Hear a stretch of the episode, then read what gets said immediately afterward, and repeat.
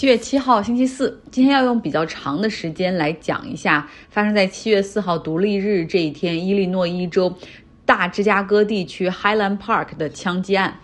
伊利诺伊州是美国枪支管控最严格的州之一。购枪的时候要有这种 background check，就是背景审查。同时，他们也有这个 red flag law，也就是一旦警察发现啊持枪的人有这种威胁或者有危险或者有犯罪的倾向，都可以去没收他的枪支。那在这样的一个州，在七月四号行凶杀人的这个犯罪嫌疑人二十二岁的 criminal 还是合法在这个州里购买了枪支。在整个事件之中，你能够看出这个系统的漏洞百出。在周一独立日当天，Robert Crimo 三世带着武器和弹药，哈，然后从这个防火的楼梯进入到一栋大楼的楼顶，准备大开杀戒。在独立日这一天，这个 Highland Park 和很多城市一样进行 parade 这种大游行，这种是老少咸宜的家庭活动。附近的很多居民都携家带口，然后带着吃喝，户外的凳子在马路两旁，然后开始享受节日的气氛。在大游行开始仅仅十分钟之后，Crimo 就开始射击。因为独立日当天是允许燃放烟花炮竹的，所以最一开始远处的人都还以为是鞭炮的声音，直到十几秒之后，哈，有人看到血迹或者四散的人群才反应过来这是枪击事件。Robert Crimo 三世，他携带的是高火力的步枪以及大的子弹弹夹，总共在现场，警方发现了八十三枚子弹，也就是他开了至少八十三枪，有六人当场死亡，还有一人被送到医院之后不治身亡。被枪击中的受伤的人最小只有八岁，在遇难者中有一对是夫妇哈，然后他们是。呃，不幸遇难，但是他们用身体挡住了两岁的孩子，所以这个小婴儿实际上就是这个家庭唯一的一个幸存者。Robert Crimo 三世在屋顶进行射击之后，他换上了女装，然后挡住脖子上和身上的纹身，下楼混入到四散的人群中逃跑。之后呢，他先是开车到了隔壁的威斯康星州的 Madison，也是一个很大的城市，当地也有庆祝活动。他准备进行第二场袭击，因为当时他车上还有弹药和枪，但是后来没有执行。在开车返回伊利诺伊州之后，他被警察逮捕，目前是关押的状态。态拒绝保释，因为没有钱雇律师，所以法庭给他指派了一位。其实早在二零一九年的四月份，Robert Crimo 三世他就尝试过自杀。几个月之后，他亲人有报警说他这个家里有大量的刀哈，而且他自己还说要 kill everyone，要杀所有人。所以警察上门调查哈，最终并且没收了他的十六把刀、一把匕首和一把剑。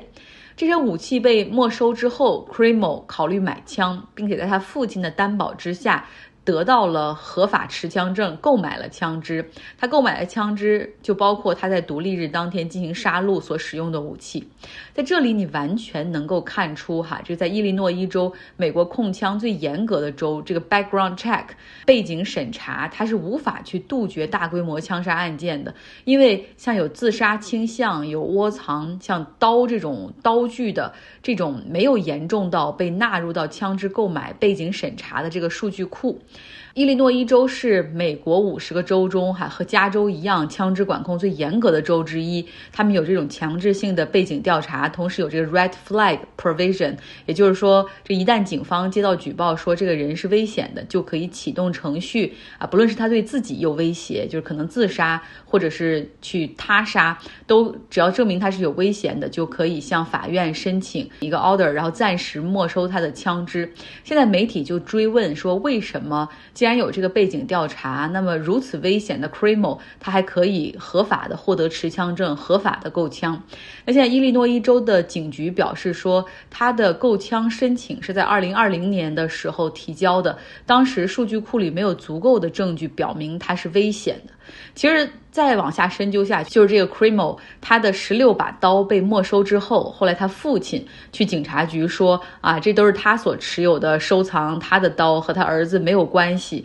所以在警局这边没有留下关于 Crimo 的记录。那还有一点值得注意，这个 Crimo 他在购买枪支的时候，实际上还不满二十一岁。那伊利诺伊州作为最严格控枪的州，他不满二十一岁的人要购买枪支是需要监护人作为 sponsor，就这种担保哈，然后一起来购枪。当时 c r i m e l 的父亲是提供了签名和书面担保。那在接受采访的时候 c r i m e l 的父亲是不承认自己做错哈，他只是说自己的儿子一直有呃精神疾病。那从这个案件中，你可以看出，如果真的只从背景审查 （background check） 要想限制枪支流入危险的人手中，非常不可能的。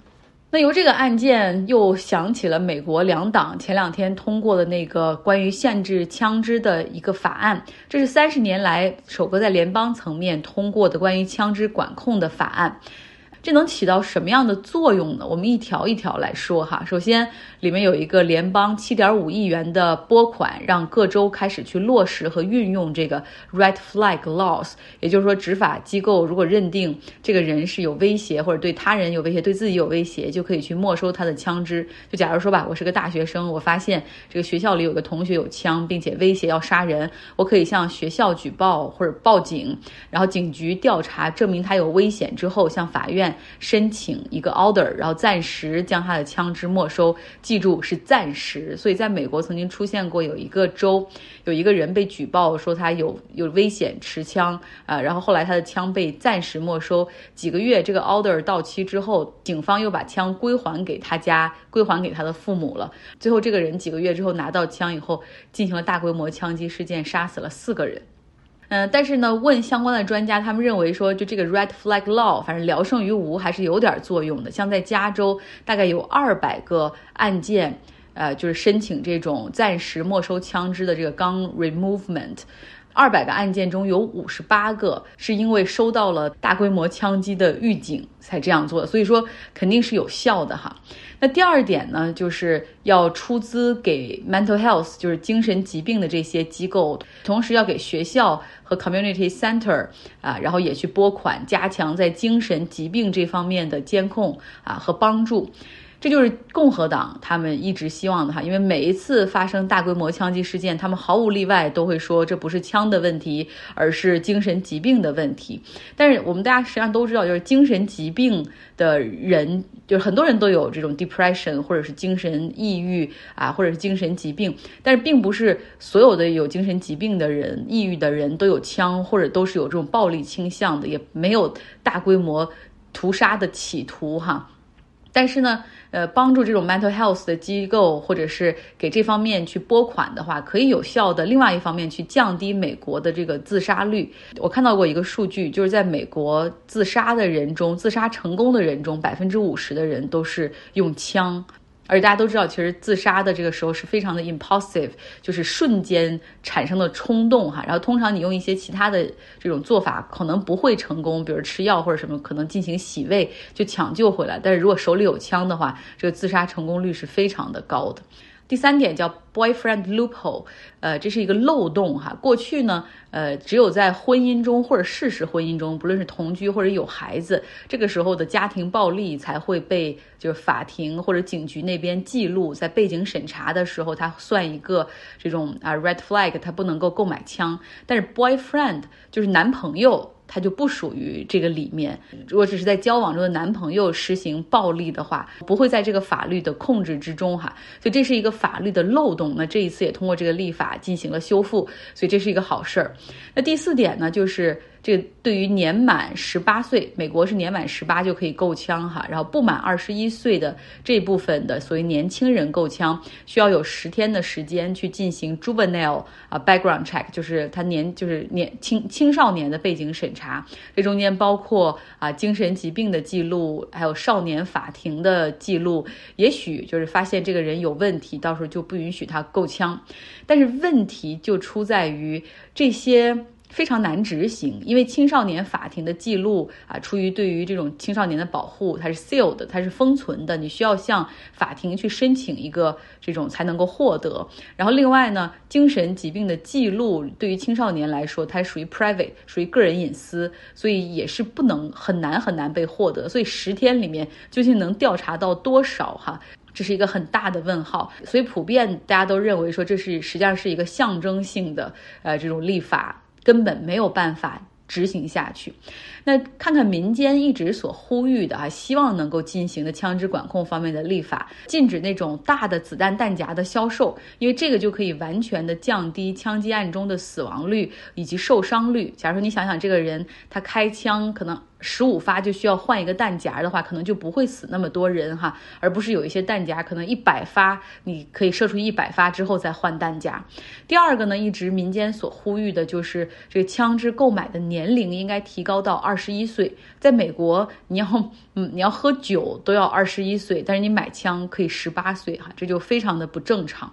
但是这两点共和党也是完全不同意的。其实说到共和党之前和民主党的这个立法，大家都知道他们其实一直是拥枪的这一派。然后他们的这个共和党参议院的领袖 Mitch McConnell 在德克萨斯州沃尔瓦迪学校枪击案之后，然后他在这个参议院发表讲话，他就是说啊，鉴于现在有这么多的这个 mass shooting 的出现，大规模枪击案的出现，我们可以。通过一些管控上的这种 framework 建立一个比较好的一个框架，如果是这样的话，我们也可以考虑支持。但是你知道他发表的这个讲话全程都没有提到 gun control 这几个字哈，就是控制枪支这几个字，字里行间的意思就是说，实际上他们有一些东西也可以进行支持，所以。很大层面上来说，还是这个 party position，还是这个 party platform，就是他们这个党的立场，就是出于党派的立场，他们没有办法对于枪支进行过度严的管控哈，否则他认为就失去了他选民的这些基础。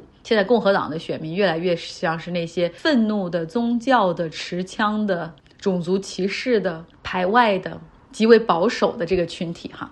然后共和党，大家知道以前他们的那些人选民实际上是以这些呃收入比较高的，然后喜欢打高尔夫的，希望降低税收的小政府的人为主哈。但是现在他们的这个 party base 完全发生了转变。好了，今天节目就是这样，希望你有一个愉快的周四。